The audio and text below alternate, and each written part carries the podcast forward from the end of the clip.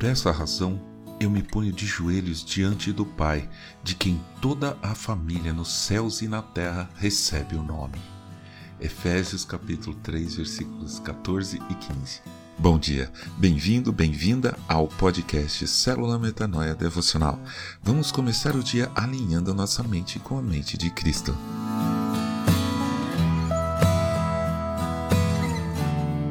Eu tinha um amigo que chamava todo mundo de fariseu. Aí, quando montamos um time para jogar o campeonato interno do cursinho, demos apelidos para todos e o dele foi Fariseu, claro. o fariseu era um cara muito criativo, alegre, divertido, daquelas pessoas que todo mundo quer estar perto. Até os professores gostavam das brincadeiras e das piadas dele. O fariseu se tornou professor de história, acreditam? Eu perdi o contato com ele, mas deve ter sido, ou ainda é, um excelente professor.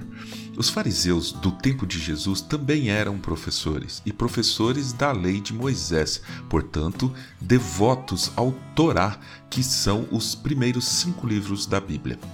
Era como um partido nos judeus, como havia também os saduceus. Os fariseus surgiram no século II a.C.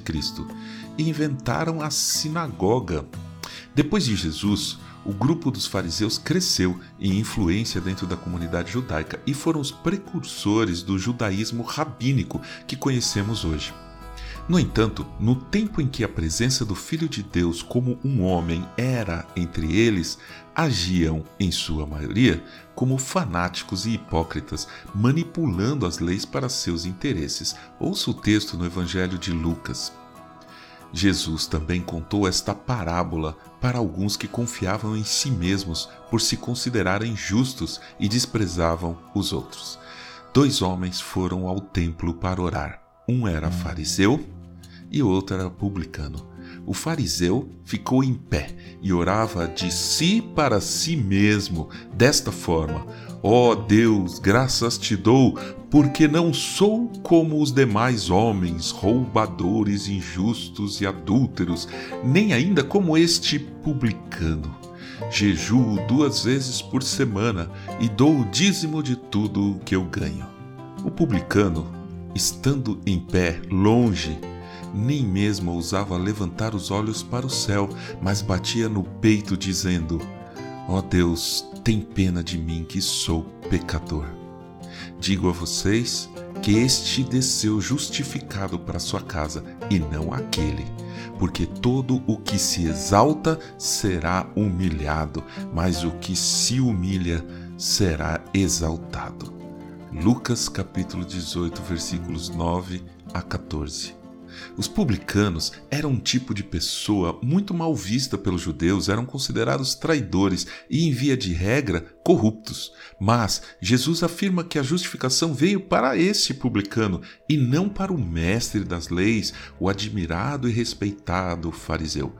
Eu poderia ficar citando trechos e mais trechos dos embates que Jesus teve com os fariseus, e a gente tem mesmo no fim a imagem de que eram o lado ruim da história, o lado negro da força. Olhando atualmente ao nosso redor, vemos na igreja muitos fariseus e fariseias modernos, que se acham cumpridores e cumpridoras das leis de Deus, mas no fundo não o conhecem, mesmo estando ele na frente deles. Você gostaria de ser considerado um fariseu? Eu acho que não. E como o apóstolo Paulo, o grande missionário, incansável, sábio, admirável Paulo, você gostaria de ser considerado como ele? Ouça o que o próprio Paulo disse. Como Paulo sabia que uma parte do sinédrio se compunha de saduceus e outra de fariseus, exclamou: Irmãos, eu sou fariseu, filho de fariseus. Estou sendo julgado por causa da esperança e da ressurreição dos mortos. Atos capítulo 23, versículo 6. Isso mesmo.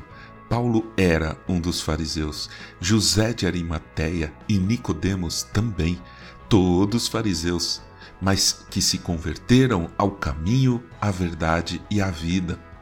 Eu não posso julgar ninguém, mas eu tenho uma boa expectativa de que Paulo, José, Nicodemos e tantos outros fariseus serão abraçados com amor por Deus no dia do julgamento. Há chance para todos. Vamos olhar para os fariseus e fariseias de hoje em dia com um olhar de amor e com a esperança de que as escamas dos olhos deles e delas vão um dia cair e vão ter um encontro real e verdadeiro com nosso querido Mestre Jesus. Amém.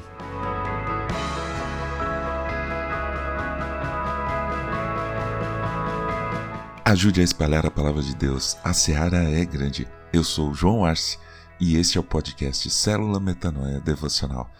Que Deus te abençoe e te guarde com muita saúde e paz nesse dia que está começando. Em nome de Jesus. Amém.